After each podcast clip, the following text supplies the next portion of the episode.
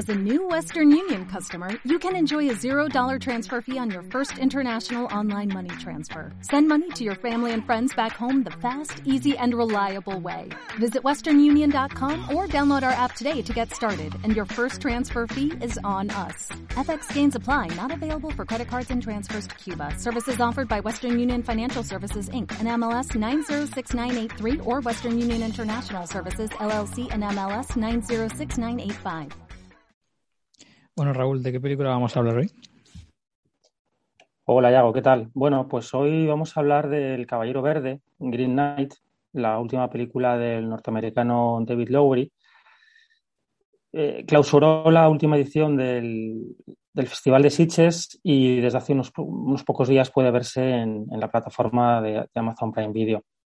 Lo cierto es que es llamativo que una película de estas características, con, con ese reparto y con ese actor, no haya pasado por los cines, sino que haya directamente a, una plataforma de, streaming. Y más cuando ha sido una película en, ese breve lapso de tiempo que va entre su, presentación en Sitges y el estreno en Amazon, que ha cosechado una buena recepción por, parte de la crítica. Yo creo que estamos todos de acuerdo en que estamos ante una película importante, quizá una de las más significativas, más peculiares, más personales de este 2001.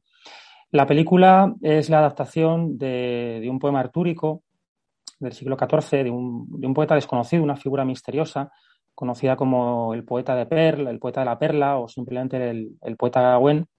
Es un autor, por tanto, anónimo, desconocido como tantos otros que contribuyeron a forjar lo que conocemos hoy como, la materia de Bretaña. Luego, si queréis, pues podemos analizar evidentemente la relación, la, intertextualidad que se puede establecer entre la película y, esta versión de, la historia de Ser Gawain y el Caballero Verde, que aparece además en, otras partes de la Vulgata o del, ciclo artúrico. La significación, los hilos que tiene con, las leyendas celtas, con después la posterior eh, cristianización que se hace de, estas leyendas, de estas figuras por parte de, autores eminentemente franceses. Y luego habría otra dimensión posible para valorar la película que es eh, su posible encaje en, en, la tradición de las películas sobre el rey artúrico, sobre Camelot, sobre Merlín, sobre Morgana, sobre Lanzarote del Lago, es decir, todo ese conjunto de personajes, de historias, que estamos todos muy acostumbrados a, saber de ellos, a, leer sobre ellos, y que casi desde los inicios del cine pues eh, nos ha brindado un, corpus de obras eh, que podrían inscribirse lo que se llamaría la fantasía medieval o, la fantasía heroica, que no tiene evidentemente un, interés historicista, no, no, hay una voluntad por reflejar eh, unas mentalidades o, un estado de las cosas, sino antes bien eh, es una excusa para contar una, aventura, ¿no? A partir de unos arquetipos y unos clichés muy reconocibles. En, esa larga lista de, películas, probablemente la que, la que más nos suene a todos, la más popular, por lo menos es la que a mí me viene a la mente cuando pienso en Arturo, es Excalibur, la película de John Burman del año 81, que, adaptada a su vez, eh, bueno, una novela fantástica de, Thomas Mallory del siglo XV, que es La muerte de Arturo. Eh, es, un ejercicio brillante porque es, la novela, pues la suma de novelas que permite hablar de, Arturo como, como, árbol del que salen pues, todos los brotes más reconocibles de esta historia. De ahí sale Ginebra, sale Morgana, sale la propia espada, sale Camelot, sale Merlín, sale la historia de su padre, de Uther Pendragon, sale la historia de Mordred, de Ginebra, es decir, todos aquellos eh, personajes y elementos que son más reconocibles, ¿no? La propia, la propia búsqueda del que es la que articula al final la película y, el discurso de, Burman. Pero si tiramos hacia atrás o hacia adelante, evidentemente, pues nos encontramos una panoplia de producciones muy diversas, ¿no? Recientemente tuvimos la versión del Rey Arturo de Guy Ritchie, con anterioridad la, propuesta de Antoine Fuqua. Tenemos eh, bizarradas tipo El primer caballero, ¿no? De, del año 95 con Sean Connery, con Richard Gere.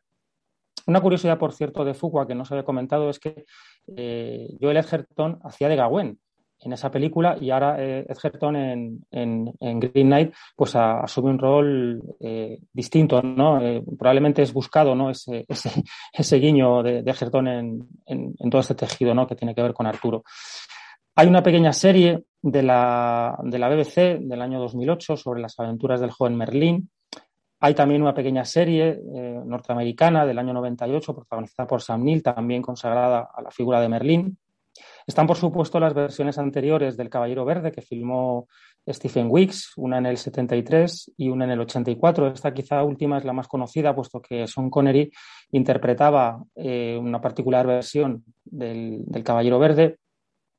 Podemos eh, ir al Hollywood de los años 50 para encontrar las versiones de, Richard Thorpe, de Los Caballeros del Rey Arturo, incluso una peliculilla como, como, Príncipe Valiente de Henry Hathaway toca mm, de alguna manera también la leyenda, la leyenda de Arturo. Hay una versión de Kevin Reynolds del Tristán y Solda en el año 2006. Hay también una pequeña serie sobre Camelot con, con Eva Green componiendo una Morgana espectacular en todos los sentidos. En el año 2011, una versión además producida por los hermanos Scott. Eh, ¿Por qué no mencionar el Merlín el Encantador de Disney del año 63? Una propuesta animada que además es muy interesante y es muy curiosa porque eh, gráficamente está, todo ese dibujo está inspirado, sobre todo en los duelos, en, las versiones, eh, en las miniaturas, en las ilustraciones que han sobrevivido de los, manuscritos medievales.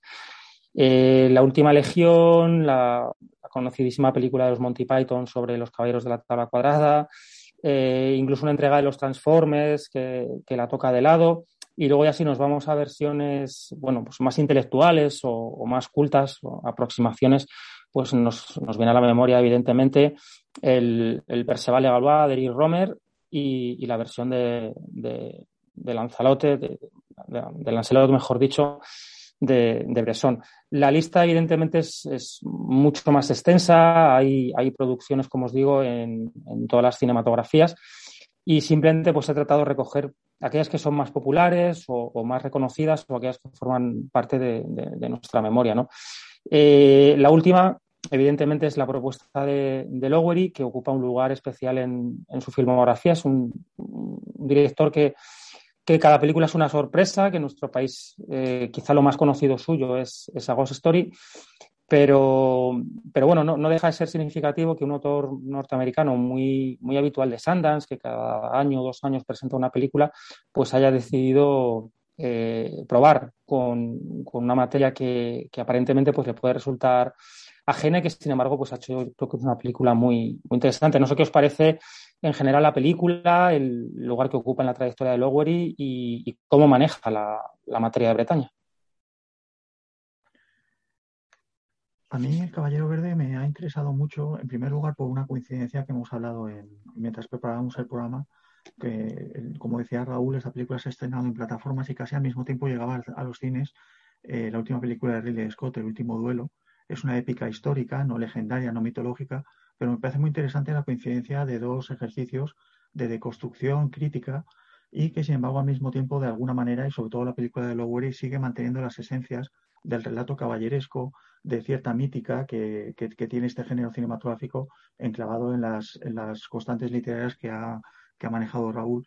Una de las cosas que más me sorprenden además es que pensando en, la película en El Caballero Verde, es que el género este de la épica, de la épica legendaria y sobre todo este en concreto basado en las leyendas artúricas, etcétera, en realidad es popular, pero nunca ha sido, no sé si lo habéis pensado, nunca ha sido excesivamente popular. Es decir, en Inglaterra desde luego es importante, porque más constituye prácticamente una enseña de lo que es como nación Gran Bretaña, gran parte de la mitología artúrica, etcétera, pero sin embargo eh, cuando te pones a repasar, hay películas, ha habido películas como las que ha citado Raúl, pero tampoco es un género que haya sido de primer orden, que esté continuamente en cartelera, etcétera. Es un género un poco extraño que se presta, como decía Raúl, a interpretaciones rápidamente intelectuales, a interpretaciones críticas. Quizá las propias leyendas artúricas, en principio, ya tienen un componente crítico. Hay, hay una visión del héroe ambigua, hay muchos juegos, muchas dobleces, etcétera.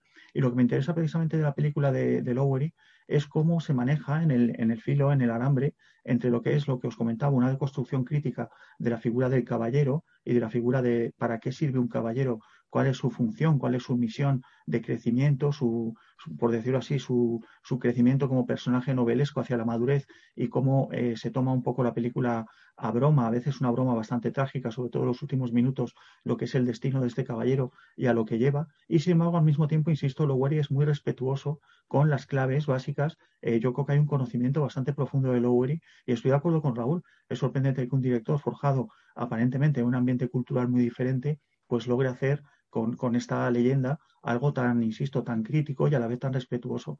En este sentido, me gustaría un poco hablar de Lowery brevemente, porque es un director que en realidad no es la primera vez, aunque quizá esta es su película más ambiciosa, más de estudio también quizá, hace gala de unos efectos digitales, de una producción que hasta ahora, eh, quizá, excepto en Peter y el Dragón, no, no, no había recurrido a ellos, pero me parece un director que si algo le caracteriza desde el principio de su carrera es precisamente con películas como En un lugar sin ley, eh, Story, precisamente, eh, por manejar recursos genéricos muy, muy, en principio muy conocidos, que todos sabemos un poco lo que son, el fantástico, el, en el caso de Lugar Ley, el típico relato noir, etcétera, y él sabe jugar, insisto, desde el respeto, desde, por decirlo así, una tradición, no voy a decir hollywoodense, pero evidentemente de cine comercial norteamericano, y sin embargo, como él sabe introducir muchos temas, primero de una cierta trascendencia, porque creo que Lowery es, es, un director intelectual, por decirlo de alguna manera, no quiero que suene pretencioso, pero creo que es un director que maneja muchas claves de trascendencia existencial en sus películas y al mismo tiempo continuamente estos géneros, cómo está metiendo eh, detalles, en el caso de Ghost Story, puede tomarse como una gigantesca broma, y las personas que siempre han estado en contra de la película siempre lo han considerado así, como una tomadura de pelo, por decirlo así. Pero es que lo más gracioso es que Lowery también toma la película como una tomadura de pelo. En el cine de Lowery siempre hay algo en el extremo, un poco de lo risible. Y a mí lo que me asombra es cómo jugando en ese registro, cómo llegando a esas cotas, sin embargo siempre las películas se levantan y terminan siendo algo grave y, como decía, respetuoso con el género. En este sentido, creo que es uno de los directores más interesantes que funcionan ahora en el seno del cine comercial norteamericano y, global, ya hablando de una película como Caballero Verde que ha ido a plataformas, porque es muy difícil hacer lo que hace él, insisto, partiendo del conocimiento y a su vez, hay que decirlo, de un talante, podríamos decir, posmoderno o ya hipermoderno. Bueno, la verdad es que eh, excelentes vuestras, vuestras apreciaciones. Voy a tratar de, construir un poco eh, tomando de lo, que, de lo que habéis aportado ambos, tanto sobre eh, la materia de Bretaña como, como sobre David Lowery. hay que decir con respecto a, Lowery como director que es verdad que es alguien cuyo cine ha estado muy codificado a partir de, de determinados géneros cinematográficos, que aquí se acerca por primera vez, digamos, de una manera más eh, notable a lo, a lo, literario, directamente a lo literario, y por eso probablemente eh, sus imágenes, como ya ocurrió en Agost Story, eh, tengan de pronto un, un peso propio, un, una entidad propia que probablemente faltaban en su cine anterior. Estoy pensando en Saint Nick o en Un lugar sin ley, que siendo, que siendo buenas películas creo que tenían unas deudas demasiado claras y demasiado evidentes que les impedían precisamente que cobraran ¿no? una, una, forma, una forma definitiva y una forma convincente. Em, entonces, bueno, yo para, hablar de, del Caballero Verde me gustaría retomar algunas, algunas ideas que había, que había mencionado Raúl, que tienen que ver en primer lugar con cómo nacen ¿no? los, los, mitos artúricos. Los mitos artúricos tenemos que tener en cuenta, y esto creo que está muy en el corazón de lo que es el cine de, de David Lowery, como demuestra una película como es The Old Man and the Gun, quizás sea el ejemplo más claro, eh, los mitos artúricos tienen en su, en su, seno, o sea, su principal impulso es la nostalgia, ¿vale? ¿A qué me refiero con la, con la nostalgia? Bueno, tengamos en cuenta que son historias que comienzan a emerger en una sociedad eh, feudal que ya está decayendo eh, y que parten de una cierta añoranza en esos últimos coletazos que está dando, que está dando este mundo de un, de un pasado feudal y una expresión, digamos, de reivindicación de ese mundo que desaparecía, ¿no? Eh, son novelas, bueno, novelas, perdón, son escritos de, muy distinto tipo, donde, eh, bueno, ya sabemos, hay, reyes nobilísimos con comportamientos, pues, de, el, propio, el propio Arturo, ¿no? De una, eh, de, una gran, de una gran firmeza, que son también dadivosos, hay muchísima riqueza, hay constantemente riqueza, se nos, se nos describen lugares suntuosos, o sea, son realmente hay una gran exuberancia en la descripción tanto de parajes naturales como no naturales en, la, en toda la materia de Bretaña. Em, y por otro lado, eh, yo creo que aquí lo interesante es que, bueno, por, un lado tenemos este, este, este, aspecto de la nostalgia, que creo que Lowry lo tiene, lo tiene muy en cuenta y voy a tratar de desarrollarlo ahora muy brevemente, pero por otro lado también él hace otra cosa, y aquí me remito a lo que decía Diego, de que, de que es, un, es un cineasta culto, y estoy totalmente de acuerdo, porque sin conocer bien eh, toda esta materia bretaña no podría desarrollar lo que desarrolla, y es que lo que hace es desandar, de alguna manera, el camino del mito hacia sus orígenes. ¿A qué me refiero con el camino del mito hacia sus orígenes? Bueno, pues que realmente em, la materia de Bretaña surge, como sabemos, tiene un, punto de partida oral que empieza eh, a difundirse en, tiempos probablemente, bueno, diría que casi inmemoriales, porque es que no se, no se sabe cuál es, pese a que se recogen cosas ya del siglo, del siglo VI. Eh, no se sabe cuál es el, origen exacto de todos estos mitos, pero bueno, son aventuras que se van reproduciendo, que se van transmitiendo primero en materia oral y que empiezan a pasar por muchas manos. Pasan por los franceses, que nos acordamos sobre todo de Chrétien de, de Troyes, eh, pasarán después por, eh, por otras muchísimas manos, van a pasar por los alemanes, acabarán pasando por los griegos, acabarán pasando muchas veces por autores eh, con una raigambre religiosa muy marcada. Y lo que ocurre con todo esto es que lo que empezaba, que esto lo, analiza muy bien García Gual, lo que había comenzado, digamos, como una leyenda, la leyenda de, un rey, con, anclaje en la, en la, cultura celta, en la antigua cultura anglosajona, de pronto se convierte, se proyecta hacia lo mítico directamente. De, eso pasamos a un mito que ya ha crecido un poco como, como por encima de todo esto, se ha ido haciendo eh, más grande, se ha ido agigantando, como dice, como dice García Agual, y se convierte pues, en, el, en el gran caballero, eh, Arturo se convierte en el gran caballero la mesa redonda que conocemos. Eh, lo que hace Uber aquí es desandar este, este camino, como digo, tomando como punto de partida un sentimiento de nostalgia. Bueno, voy a tratar de, explicar a qué me refiero con esto, porque a lo mejor suena un poco vago aplicado al Caballero Verde, pero em, hay que también entender otro, otro punto y es que eh, Gawain, el, héroe principal, el sobrino del rey Arturo, que protagoniza el Caballero Verde, que protagoniza también el poema original y que aparece bastante en, eh, la materia de Bretaña, es un personaje, es un gran héroe cortés que ha llegado hasta el punto de que, de que hoy en día algunos autores, algunos estudiosos lo reivindican como un héroe cuyos valores están por encima, por ejemplo, de los, de, los del propio Lancelot. ¿no? Estamos hablando como de un, de un gran héroe intachable. Em, y em, él de alguna manera respeta todo esto. O sea, todo esto está dentro de la película. Está actualizado de alguna manera porque podemos entender al Gawain de, de, em, de Lowery como un personaje millennial, y demás, pero realmente el camino heroico que sigue el personaje a lo largo de la película es muy similar al que sigue, todos los pasos que da son muy similares a los que sigue el, personaje del poema original, hasta el punto de que incluso las pruebas eh, que, tiene que pasar y las pruebas a las que se, se, debe resistir y esta ambigüedad moral hasta cierto punto que comentaba, que comentaba Diego está totalmente presente. Entonces, Em, si, la nostalgia era el punto de partida, digamos, de los mitos artúricos, ¿qué queda de todo esto en Lowery? Bueno, de, ese mundo que eh, todavía esa sociedad feudal que estaba decayendo podía de alguna manera invocar, podía em, recuperar, reconstruir, porque no había desaparecido. En el presente lo único que quedan son fantasmas, que es una imagen muy que tiene una gran, gran presencia en el cine Lowery, ¿no? Lo que encontramos en la película es una película llena de, de ruinas, digamos, Em, de un mundo que, ha desaparecido, que se ha perdido. Y sin embargo, Lowry, haciendo que este mito desande su camino, sí que eh, cree que viajando a, digamos, al punto de partida, a lo más elemental, devolviéndole al héroe su brillo, eh, es capaz de volver a dotar de sentido esas ruinas, es capaz de volver a dotar de sentido esos fantasmas.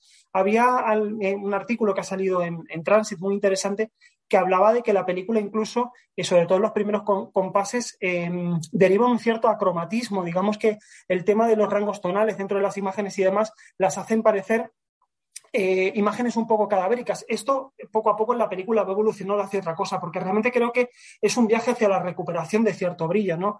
Eh, él, en el fondo, pese a que está ironizando con estos personajes, que se está riendo por momentos, que está jugando de una manera muy posmoderna con ellos, sí que confía en que eh, el mito pueda volver a ser mito y que esos valores vuelvan a tener algún sentido. ¿dónde, ¿De qué punto del cine de Lowery surge este volver a dar sentido? Bueno, precisamente del sense of wonder, ¿no? Eh, y, que, aquí me parece que precisamente podemos empezar a hablar, si os parece bien, de dónde a mí me parece que la película eh, falla o flaquea un poquito, que esto, bueno, derivado de unas conversaciones que mantuvimos Raúl, Álvaro Peña y yo, ¿no? Eh, todo el cine Lowery a mí me parece que gira en torno al intento de, invocar un determinado sentido de la maravilla, un sentido de la maravilla que a veces es muy íntimo, que ni siquiera tiene que ver con grandes espacios, con grandes parajes, aunque aquí sí. Em, y con la recuperación de un sentido para la existencia que aquí viene eh, con, este, con este esplendor que destilan valores como, como, el honor. ¿no? Eh, esto Lowery lo hace muy bien, es capaz de invocar este sentido de la maravilla, es capaz de que la película nos esté fascinando en todo momento, pero creo que donde resulta más problemática es cuando trata de jugar con el género fantástico, por lo menos con el fantástico como lo entendemos hoy. ¿A qué me refiero? Pues que el fantástico, tal como lo entendemos en, el presente, no mm, necesita eh, de, un, cierto componente de extrañamiento. Algo que, bueno, ya hemos, leído muchas veces a Todorov hablando de extrañamiento de lo fantástico. Aquí me parece que Lowery es donde más problemas se encuentra. La película no consigue transmitirnos ese sentido de, extrañamiento ¿no? En, casi ningún momento. Más bien consigue maravillarnos constantemente, pero cuando juega al misterio, cuando juega al enigma, probablemente eh, se, se quede bastante a medias. Y bueno, me gustaría saber un poco vuestra opinión, vuestra opinión sobre todo esto y simplemente comentar por otro, otro aspecto que honra mucho a, a Lowery es el tema en la, en la, configuración del personaje de la que antes hablábamos, que en realidad respeta bastante lo que, lo que es el Gawain original, aunque aparentemente no lo haga.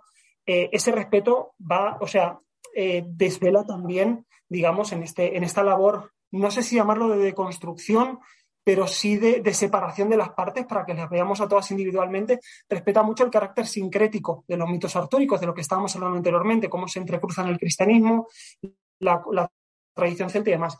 Em, la película, por ejemplo, recupera eh, un. Bueno, hay, un, episodio concreto que aparece en el poema original, pero aquí directamente se le da el de la mujer decapitada, ¿no? El nombre al personaje de Santa Winifreda, que es precisamente donde algunos estudiosos encuentran que está el origen de, de, todo, de todo lo que, de todo este, bueno, todo este poema del, Caballero Verde, ¿no? Em, de pronto, esto Raúl puede hablar con mucho más conocimiento que yo. Hay referencias visuales muy claras a cultura celta, también a la tradición cristiana. Después está el hecho, que ya estaba en el original, del el viaje del, personaje como un viaje de resistencia, de alguna manera, a la, a la tentación, que en este caso, pues algunos, algunos estudiosos como Em, bueno, no recuerdo lo mismo quién lo decía, pero bueno, lo habían comparado, digamos, con, el propio, con la propia trayectoria de un personaje histórico literario como pueda ser Buda. Y por otro lado, incluso la idea esta del gran sobrino que está dirigido, orientado de alguna manera al, al bueno, que, que, tiene un destino heroico forzosamente, incluso más que si el rey Arturo hubiera tenido hijos, ¿no? Que es, que es una idea en realidad que está totalmente anclada en la tradición árabe musulmana, que es la del, la, del sobrino como héroe. ¿no? Eh, todo esto, de alguna manera, queda reflejado en la película, incluso en la elección de los actores, eh, digamos, actores que, se ha discutido mucho el tema racial en la película y demás. Eh, yo creo que todo eso tiene, tiene, tiene un sentido bastante, bastante claro y efectivamente pienso que, la película, más allá de sus fallos y de sus aciertos, em, es fruto de, una gran labor de, estudio y de análisis por parte del director y sus colaboradores. Bueno, ante mi total desconocimiento de, lo artúrico de este personaje, al que de hecho ni siquiera, ni siquiera, del que no tenía constancia hasta, hasta antes de haber visto esta película.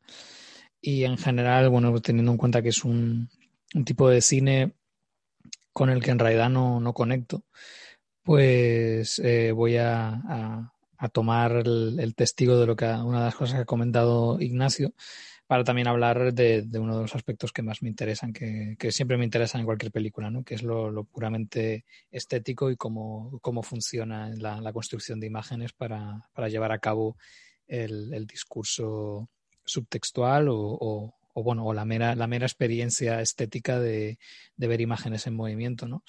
Creo que es muy interesante lo que comentabas sobre sobre el fantástico y las dificultades que a veces encuentra la película para, llevarlo a cabo. Y, bueno, aunque a mí la, película en ese sentido me, resulta satisfactoria, eh, quizás se deba a, quizás por, comparación con, películas similares que están en, las antípodas en, lo que son los géneros, pero que estéticamente son, son muy parecidas y que a las que, bueno, pues en general es fácil encontrarle eh, sustanciales problemas, ¿no? Em, el tipo de películas a las que me refiero es a las que se, han agrupado como el, como el terror elevado, ¿no? Eh, hay muy poca bibliografía escrita sobre, sobre esto, pero bueno, hay, hay un, libro publicado de David Church que, bueno, él, lo llama eh, post-horror, pero incluso ya en el título, que bueno, lo voy a decir en español, post-horror, arte, género y, elevación cultural, pues ya hace la, referencia a esta idea de, del terror elevado, ¿no? eh, no, deja de ser significativo que la película esté producida por, por A24, que es como la, productora que, ha, construido pues un sello un sello visual en torno a, ciertas claves eh, estéticas que, bueno, que son, son en buena medida lo que, lo que se podría denominar el, terror elevado, ¿no? Mm. Vamos, por, por hacer una, una descripción general, yo, yo lo veo como una, un intento de, tomar una estética que está entre, entre lo artístico y, lo videoclipero realmente y, tratar como de, darle, en el, peor de los casos, una, una pátina de cierta trascendencia que es bastante, bastante impostada y en, otros casos, pues bueno, pues obtener eh, juegos eh, interesantes con, con, la, con la imagen. Y que bueno, que es el caso de, esta película, diría yo. Mm, pero sí que es cierto que yo, yo, lo que sí que le veo es que al final el, intento por, por, epatar siempre acaba superando a, qué es lo que realmente se quiere, se quiere contar, ¿no? Mm, creo que se consiguen imágenes hipnóticas, eh, imágenes mm, que realmente consiguen transmitir cuál es, cuál es el estado de ánimo de, la película y, del, del, personaje, pero hay siempre como un, como un regodeo en lo estético que del que a mí eh, me cuesta no, no, sospechar, ¿no?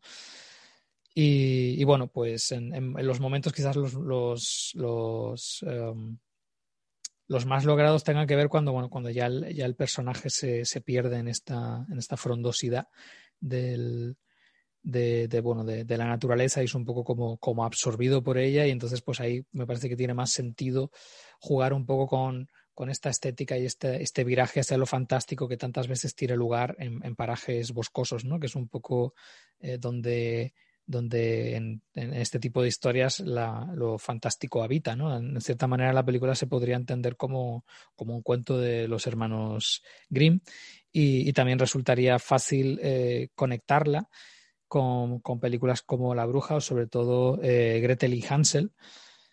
En, el caso este de la segunda, de esta segunda película, en, yo diría eh, obteniendo resultados muy, muy diferentes, ¿no? Como ya en, su día comentamos Ignacio y yo esa película en, este podcast y, no nos no nos convencía demasiado por, por, ser, por ser políticamente correcto. Em, entonces, bueno, creo, creo que es, eh, es quizás interesante relacionarlo con la obra de, Lowery, pero desgraciadamente esta es la primera película que veo de él, con lo cual no lo puedo no lo puedo asegurar ni mucho menos, pero no deja de ser representativo que el libro que cité antes eh, tiene lleva como portada la que si no me equivoco es una, una imagen de A Ghost Story. Entonces, bueno, es, uno de los directores a los que se lo cuenta dentro de, de, de esta corriente y uno de los que, que ha influenciado en, esta estética, pero es algo que, hablo por, por, lo que he leído, no por lo que he podido eh, experimentar.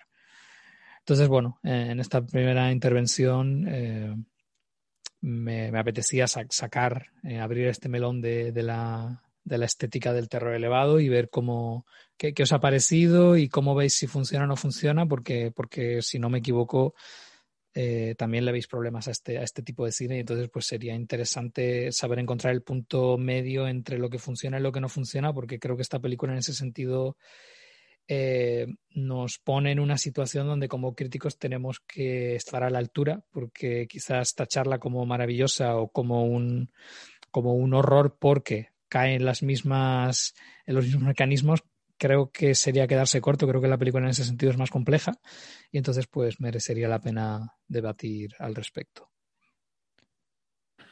Bueno, a mí en efecto me interesa el lado, eh, no sé si fantástico es la palabra más, más adecuada, eh, maravilloso, fabulador que tiene la película, puesto que no deja de ser eh, la adaptación de un, de un relato legendario, eh, igual al que antes hacía mención Ignacio, en la, en la introducción de uno del. Bueno, no, recuerdo ahora mismo si es en el breve diccionario artúrico o es en, la historia del, Rey Arturo.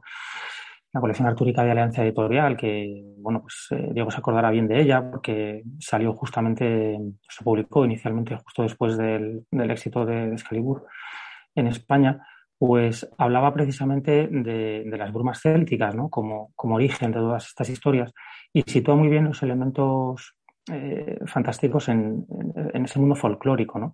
Y eh, hablaba eh, hago del, terror elevado y, Arturo es un, es, un ciclo, es una materia que incluso se da también a hablar de, folk terror. y así nos lo llevamos a intentar etiquetarlo o por qué se vuelve a, una historia de estas características y se le intenta situar en unas coordenadas del fantástico actual. Bueno, pues porque evidentemente hay elementos en estas historias que, que, lo podrían situar perfectamente en esa categoría, fundamentalmente porque, porque son leyendas, son, son historias muy arraigadas a una cultura.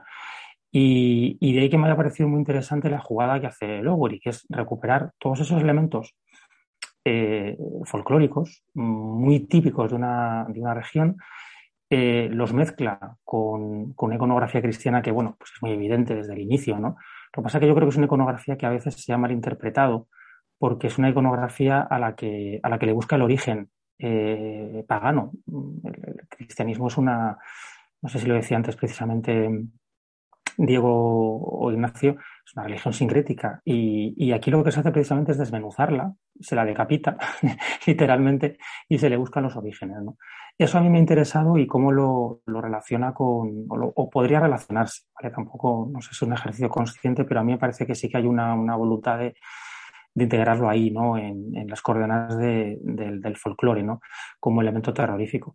Pero si también me interesa la, apuesta de Lowery, es sobre todo porque Arturo, o todo lo que rodea a Arturo, eh, tiene, tiene una. Bueno, tiene, tiene puntos en común con, las figuras, eh, con los dioses. ¿De acuerdo? Es, una figura ideal o idealizada. y, la ficción vuelve a ella Mm, precisamente para cuestionarse qué, ocurre con las figuras idealizadas en momentos concretos de la, historia. ¿no? Eh, bueno, pues, todos conocemos un poco la, leyenda de la, tumba apócrifa ¿no? de, Arturo en Inglaterra, de aquí yace el rey Arturo, que, quien fuera rey y volverá a serlo un día. Eh, yo creo que esa idea del que fue grande y volverá a serlo, que es una idea muy deífica, eh, sirve precisamente como motivo de reflexión a Lowery, de qué queda hoy día mm, cuando hacemos una película sobre, sobre el rey Arturo o sobre los, caballeros del rey Arturo, aunque Arturo es una presencia constante en la película, en, bueno, ¿qué queda de esas figuras de referencia, de esos ideales? ¿Qué hacemos con los ideales? De hecho, yo creo que la película va, de eso, ¿no? De qué hacemos con las, ideas puras, con las ideas bellas.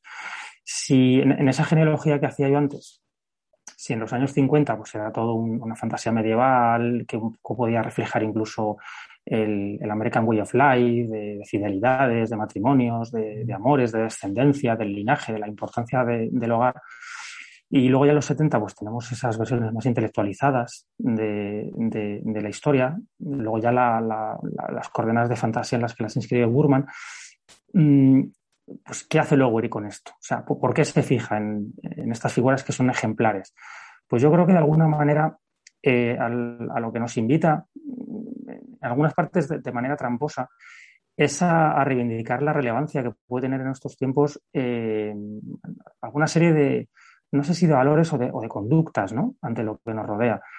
Y, yo creo que la película, aunque aparentemente es una deconstrucción de la figura del caballero, yo creo que la deconstruye en algunos aspectos superficiales, ¿vale? Pues lo que es el viaje, el encuentro con, con, Winifreda, que decía antes Ignacio, que a mí es el episodio que más me gusta probablemente junto con el de los gigantes. Eh, pues bien, ¿qué, hace con todo eso? O, para, qué lo, para qué lo utiliza esa, deconstrucción? Yo creo que lo deconstruye para volverlo a construir, para volver a forjar una, película que al final, en las últimas, la última secuencia, la que tiene lugar en, la Capilla Verde, eh, yo creo que ahí está edificando un, nuevo concepto de caballerosidad eh, para estos tiempos, que es el de eh, el, individuo que, bueno, pues se abraza a la magia, se abraza a la fantasía, a la trampa, eh, para obtener lo que, lo que, lo que quiere, pero que en último término se tiene que comportar de una manera, de una manera recta, honorable, porque si no le van a cortar la cabeza. es, algo muy, muy, muy expreso, ¿no? Y yo creo que ahí Lowery entiende muy bien eh, la, primera versión, la versión manuscrita de, del Caballero Verde, que es una lección eh, eh, moral ya, ya, interpretada por un, por un poeta del siglo XIV, presuntamente pues, cristiano además, que está utilizando esa leyenda para forjar un modelo de conducta social. Es decir, al final todo te va a pasar factura, al final esa idea de vida idílica que vemos en, la película en los últimos minutos, se refería a Diego, mm, de bueno, ¿qué, es lo que pasaría si tú te vas de aquí ¿no? y no aceptas el desafío del caballero? Bueno, pues eh, tendrás un hijo, habrá una, batalla, perderás la corona, tendrás riquezas, pero aún así tu vida pues tendrá, tendrá siempre como esa, mancha, ¿no? Y, quizá la opción más valerosa sea la de quedarte ahí, aguantar y ver qué ocurre, ¿no? Y es confiar en si el caballero verde eh, te, corta la cabeza o no, o tienes un comportamiento digno en ese último momento. Y creo que ahí la película funciona muy bien como una cierta reivindicación quizás de esos valores. Y creo que la película es más, eh, es más contemporánea en la forma que en el fondo. O sea, mm, es, una interpretación formalmente muy, muy chula, muy atractiva. Eh, yo creo que luego iría hacer el trabajo más, más redondo en ese sentido de su, de su carrera, pero luego yo creo que en el fondo no, hay un discurso demasiado, mm, eh, no sé cómo decirlo, no sé si radical o audaz o subversivo, ¿no? Yo creo que está reivindicando un, concepto que tiene pues eh, cinco o seis siglos, ¿no? Y, en ese sentido me parecía muy curiosa la, reivindicación de esos, de esos ideales. Y luego ya, pues cómo juega simbólicamente con, algunos elementos de, bueno, pues de lo celta, lo, lo cristiano, etcétera, pues me parece muy chulo. Y también, como hacen un lugar sin ley, creo que se llamaba así, un lugar sin ley. Eh, y en Nick hay un, incluso en Peter y el dragón, aunque esa es más, más, más CGI, ¿no? En todo. Creo que hay un diálogo muy bonito con la naturaleza.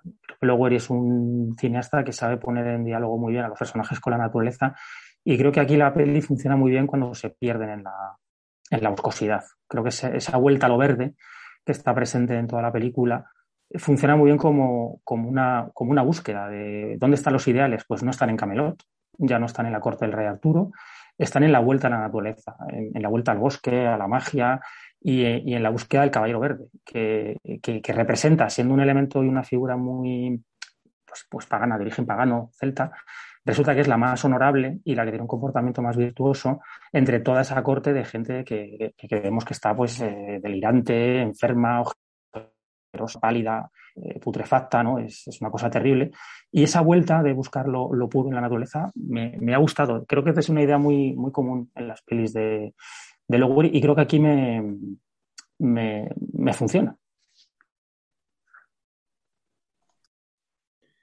Eh, habéis hablado tanto Raúl como Ignacio del tema de, por decirlo así, de llegar a los orígenes para volver a recuperar eh, las esencias. Y, creo efectivamente en ello, aunque también, y, no me parece tan importante, yo no tengo muy claro si Lowery es irónico o no es irónico. Como decía antes, me parece que precisamente el mérito suyo está en saber que quizá hoy no se pueden hacer películas más que desde un punto de vista, y sin embargo el mérito suyo es desde ese punto de vista seguir reivindicando, como decía Raúl, lo esencial, que es el mayor mérito de hoy en día, porque Lowery es lo bastante inteligente para saber que hoy por hoy ya no nos queda inocencia, no se puede apelar a los relatos como antes. El tema es cómo llegamos a partir de nuestro cinismo, por decirlo así, a esa inocencia o un intento de inocencia. Entonces, en ese aspecto concuerdo con ambos, pero también concuerdo con Yago un poco lo que comentaba de la, de la impostación un poco de las imágenes. A mí es una película que me parece muy, muy interesante y estoy de acuerdo con Raúl, creo que lo decía, que es una de las, de las películas más interesantes del año, pero no diría en absoluto que es una gran película, porque creo que tiene bastantes problemas, tiene, tiene problemas de ritmo, tiene problemas de que Lowery a veces se cree demasiado listo, tiene, tiene un tipo de apuestas visuales que a veces no funcionan.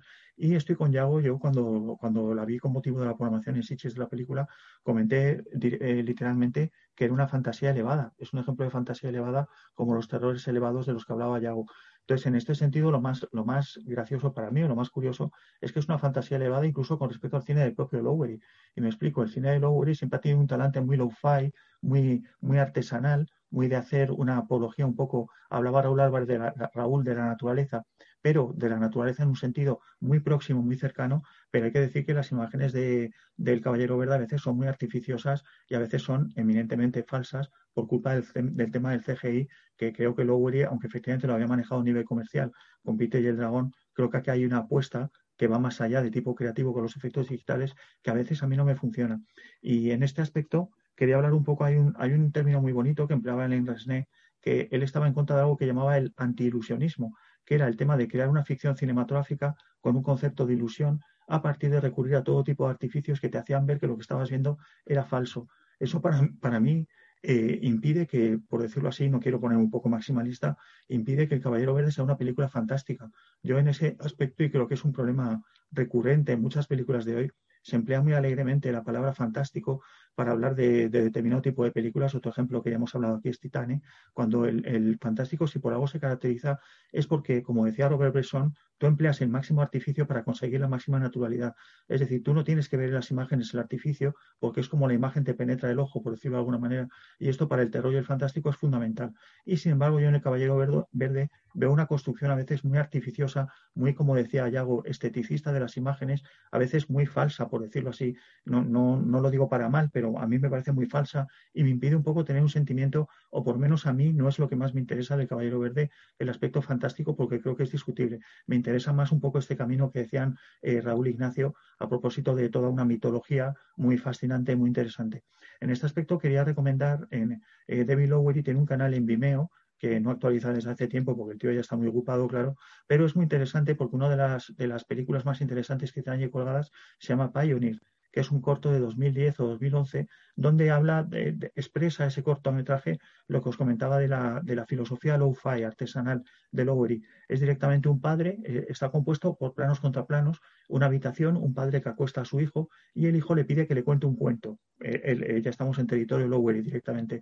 Entonces, el padre le cuenta un cuento a su hijo, insisto, no hay más que el diálogo del padre con el hijo, y en ese, en ese relato, eh, de ahí viene el nombre de Pioneer, pionero, le cuenta una historia de cómo se forjó Estados Unidos, de la mitología de Estados Unidos relacionada con la muerte de la madre de, ese niño que es la mujer.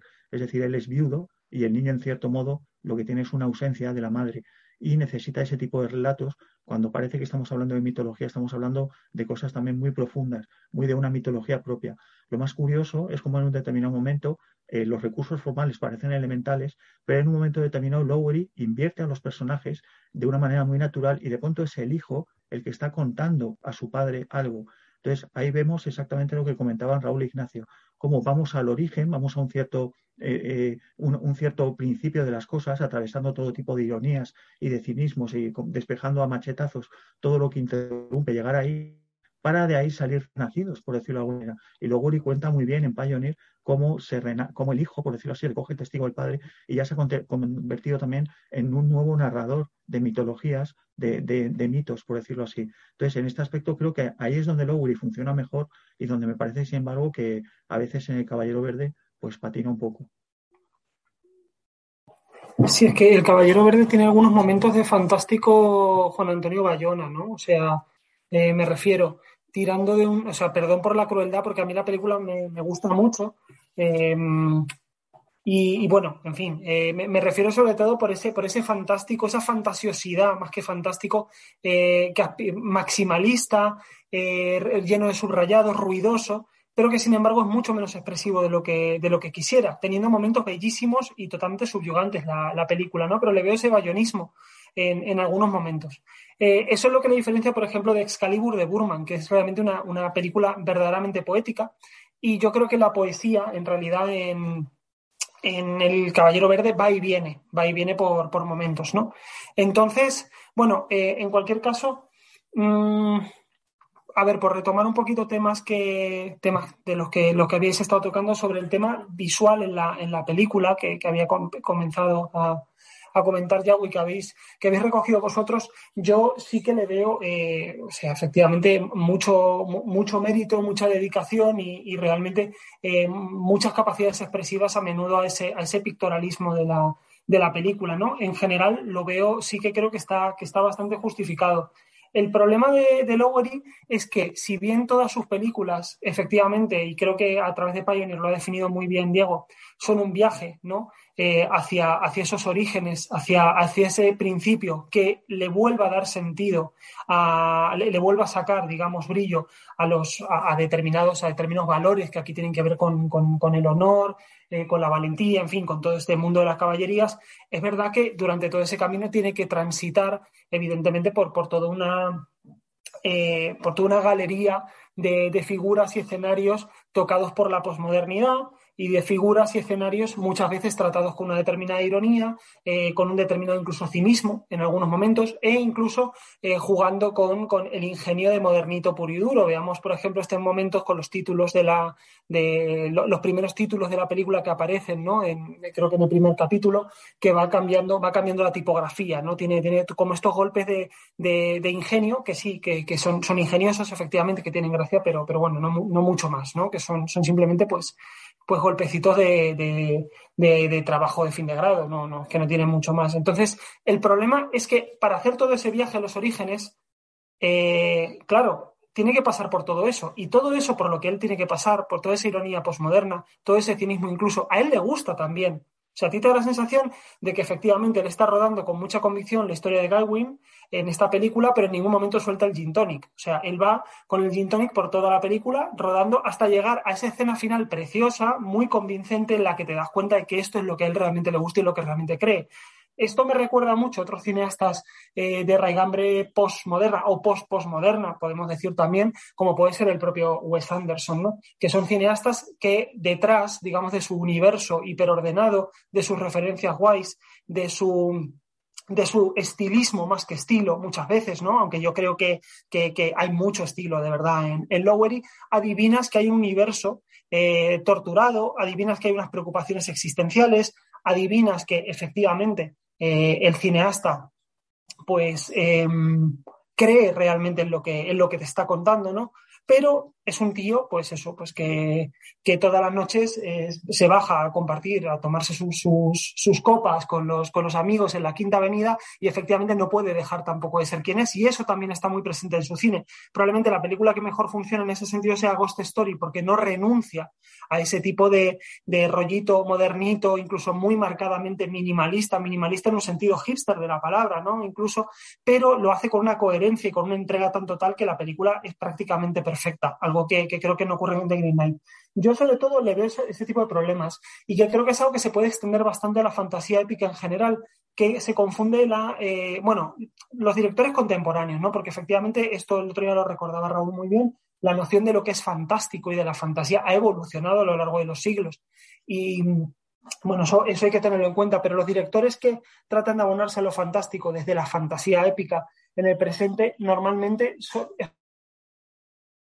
realmente eh, abonándose a una, a una, visión bastante, bastante apolillada que tiene más que ver con lo, con lo fantasioso, ¿no? Eh, y, que, y con un sentido de imaginación que en realidad no es un sentido de imaginación, sino que es la explotación visual de un imaginario, que tampoco es exactamente lo mismo. Entonces yo le veo sobre todo este, este tipo de problemas. También que la, la película, eh, efectivamente, por momentos es, es, una, verdadera, una verdadera preciosidad, de una, de una belleza deslumbrante, y en otras partes te das cuenta de los ecos de las películas a las que quiere referenciar de manera muy directa y estás viendo el andamiaje en todo momento sin que él probablemente te quiera estar mostrando ese andamiaje, porque son imágenes que te pueden incluso expulsar fuera. Eh, estoy sacándole tantas pegas a la película que parece que no me ha gustado. A mí me, gusta mucho El Caballero Verde. Creo que es una película eh, muy convincente en general, pero en fin, hay que tener en cuenta que, que, Lowery eh, y en general muchos cineastas contemporáneos de una, digamos, ¿cómo decirlo?, con una educación cultural muy determinada, están chocando con este tipo de problemas al abordar el fantástico. Y esto les pasa también, eh, por supuesto, como decía Yago, a los eh, cineastas que están afincados en el elevator horror. Por mucho que Lowery nos parezca muy superior, muchísimo mejor, su sentido de la maravilla nos parezca estupendo, que lo es, y el, y el Caballero Verde tenga alguno de los mejores momentos del cine de este año, y a mí me parece una de las mejores películas de este año. Pero, en fin, son, son limitaciones que me parecía merecía la pena constatar.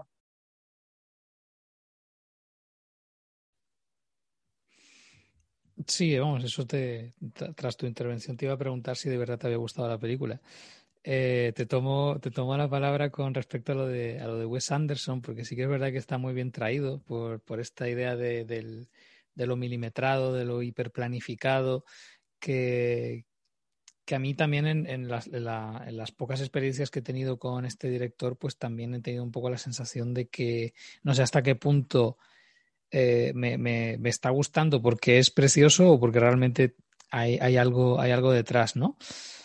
Eh, en el, ese sería más el, lado artístico eh, posmoderno. En, el lado más videoclipero de, de sacarle partido de manera desvergonzada a, la estética, eh, yo citaría al, rapero eh, Tommy Cash, que, tiene, tiene toda una, una línea de, de, videoclips que, son, vamos, son, son pura explotación de, de, lo que luego se ha descentado un poco y se ha convertido en, en, terror elevado, ¿no? Pero de hecho tiene incluso algunos videoclips de, de corte medieval y es, es gracioso ver, ver, las similitudes. Lo que pasa es que él, que de por sí es un personaje absoluto, pues todo lo hace como una, una mezcla de, de, provocación y broma, ¿no? Entonces, ante todo, él pues es, es consciente de, de, lo que hay y el, el producto es el que es y, y no va más allá, ¿no? Entonces, claro, encontrar el, el, término medio en, en, esta película, ¿no? A, mí a veces las, las, escenas de interior me resultan demasiado acartonadas, como estos, este momento que tampoco, tampoco termino de, de, comprender, quizás es porque me falta bagaje, pero esta, estos insertos que de repente mete de las, las mujeres reunidas en una sala, también como tirando un poco a esta, a esta iconografía un poco eh, tétrica, con mucho, mucho claroscuro, se juega mucho con tener solo uno o muy pocos puntos puntos de, luz muy directa para que todos los objetos estén al mismo tiempo iluminados y, y, con sombras. Eh, hay, hay, vamos, por ejemplo, hay un, hay un plano cenital justo cuando, cuando le ha cortado la cabeza al caballero verde, que es como que está todo tan, tan milimetrado que a veces consigue, consigue expulsarte porque por, vamos, mi sospecha es porque al final hay como un afán de, de, patar y, a veces se, se, se, sobre, o sea, se, se superpone a, a, qué es lo que quiero realmente hacer, ¿no? Por eso a mí me funciona muy bien cuando ya se aleja de ahí y va más hacia, hacia la zona de, de, lo, de lo boscoso, ¿no? También porque me, me interesa mucho esta idea de este personaje que podría ser un, un flaner sin más, que no, no tiene mucha idea de qué es exactamente lo que tiene que hacer, tiene un objetivo, pero, pero no, no nos lo podríamos imaginar eh, en cierta manera en, una película de, de, Antonioni, simplemente vagando y hay cosas que le suceden, no tiene demasiado control sobre su vida y simplemente pues, pues va un poco a trompicones, ¿no? Un poco también jugando con esta idea de, de lo heroico y lo caballeresco y lo, lo poco que, que el, pobre personaje es capaz de, de, controlar, ¿no? Mm, me gusta esta parte especialmente porque creo que se, intensifica algo que está durante toda la película, que es la, enorme fragmentación narrativa. Las escenas en realidad son todas bastante cortas, sobre todo a medida que, avanza el metraje, y muchas veces se, superponen, ¿no? Y llega un punto donde no hay una narración en un sentido clásico de presentación de escenario eh, plano general, plano contra plano y demás, sino más es como un, un fluir, un fluir de sensaciones y de, de, escenarios que, que, van cambiando, que van mutando. También es muy interesante cómo va mutando el color en según qué, qué, escenarios. Hay, hay vamos, de, manera bastante, bastante explícita, ¿no? Momentos donde está como una iluminación roja, en otros hay una iluminación eh, anaranjada, otros una iluminación más, más verde o incluso más naturalista dentro de este este mm, hiper, hipernaturalismo falso que, ofrece la, imagen digital. Y, creo que, ahí es donde mejor funciona la película. Creo que es donde la, estética eh, aporta, eh, nunca deja de patar, pero eso tampoco, eso tampoco es malo, tampoco nos, nos vamos a poner exquisitos. Al final, cuando Tarkovsky te hacía un plano secuencia hiperestilizado y a cámara lenta, él también quería patar. El, problema no es patar, es, es eh, conseguir que esa imagen arrebatadora eh, trascienda más allá de su propia existencia, ¿no? Y creo que hay momentos de esta película, hay bastantes momentos donde sí que sí que se consigue, ¿no? Y, y bueno, pues eh, también pues, brevemente sí me gustaría comentar esto que, que, se había dicho previamente, la conexión con, con, Buda, porque al final no deja de ser un poco una, una evolución del, del personaje hacia un eh, dejar atrás la idea que tiene de, sí mismo y olvidarse de, de, creencias, de sus esperanzas de vida, de, de, qué es lo que quiere hacer, de qué es lo que cree que, cómo deberían ser las cosas y simplemente es un entregarse a las cosas son como son y estoy donde estoy y este, este bien o esté mal, pues eh, abrazarlo en toda su en toda su trascendencia y con todas las consecuencias, ¿no?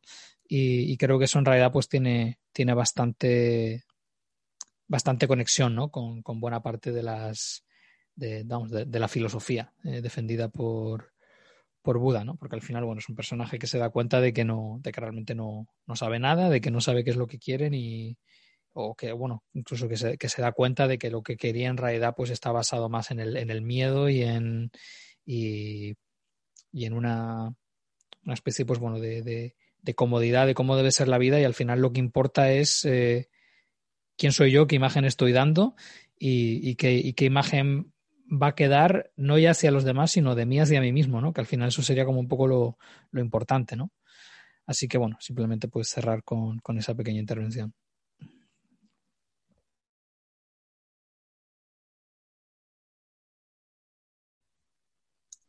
Precisamente al, al, hilo de lo que comenta ahora mismo, acabo de comentar Yago sobre, sobre el color, a mí hay una cosa que me ha llamado mucho la atención y que sí que me parecía bien traída para, para hablar de, bueno, no, sé si de fantástico en, su esencia más pura, pero sí de un tipo de fantástico, y me explico. Eh, una de las notas diferenciales que tiene la, la materia Bretaña, los, los, relatos, los escritos artúricos, eh, es que el, motivo universal del viaje del héroe se lo llevan a, la, bueno, lo que en francés es la, la questa, la gesta, en la que un individuo gana el, el, título de caballero. Es decir, no es un viaje del héroe propiamente dicho, sino que es una gesta. Son cosas diferentes. Eh, es, es, una misión, es un rito iniciático.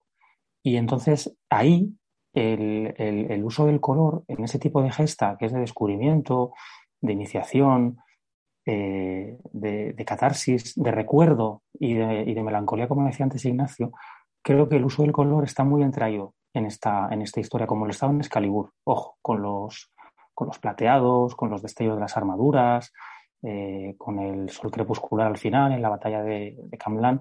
Y creo que aquí Lowery, que, que vamos, me el cuello a que ha visto eh, las, las, ilustraciones del manuscrito original, ha cogido toda esa paleta de colores, de amarillos, de verdes, de rojos, de azules, se la ha llevado a su película y la ha convertido en, en, en motivos poéticos que lo que hacen es, de, eh, de alguna manera, yo creo, evocar desde el Gagüen que es, el, el, el que, sobre al, al, caballero que se convierte en uno de los grandes caballeros de, de, Arturo, como dice Tolkien en la traducción, que fue el más grande de los caballeros de Arturo, utiliza el color, yo creo, para rememorar la historia en clave onírica, en clave de gran sueño, en, en clave de cómo él gana su título de, caballero. Y creo que ahí el color tiene un uso fantástico muy bueno, que creo que de alguna manera comienza en, bueno, no, es que comience, pero, pero sí veo, por ejemplo, hay una similitud en el uso del color eh, en, en, la temporada de True Detective y luego en la peli de It que hace, que hace. Me parece que ahí ese uso es muy intencionado para contar las claves en, perdón, para contar las cosas en, esa clave. Y creo que la película le funciona muy bien. Y, y si a mí me, creo que cabe hablar de, elemento fantástico en, la peli, es por eso, es por esa utilización del color para recrear no lo que es un viaje, sino que es una, lo, que es una gesta, que, que, en el fondo se está anunciando desde un futuro que nosotros no vemos. ¿De acuerdo? Y creo que en el personaje de, de, Morgaus, no de Morgana, ojo, de Morgaus, como se ha leído por ahí, no, no es Morgana, la madre de Agüen, es Morgaus, que es una de las hermanas de Morgana. Creo que esa visión de hechicera, de bruja, que ve el tiempo, eh, los, paneos circulares que hay en la película que sugieren el, paso de las, de las, estaciones y de los años, creo que ahí se nos está anunciando de alguna manera que es un relato anunciado desde un futuro que no vemos. Y ahí el uso del color me, gusta y me, convence. Simplemente ese apunte para, hablar de, por qué me había convencido el uso del color y por qué creo que sí que se estaba proponiendo un, un destilado o una variante del fantástico a partir del uso del color que no, no encuentro en otras propuestas, simplemente.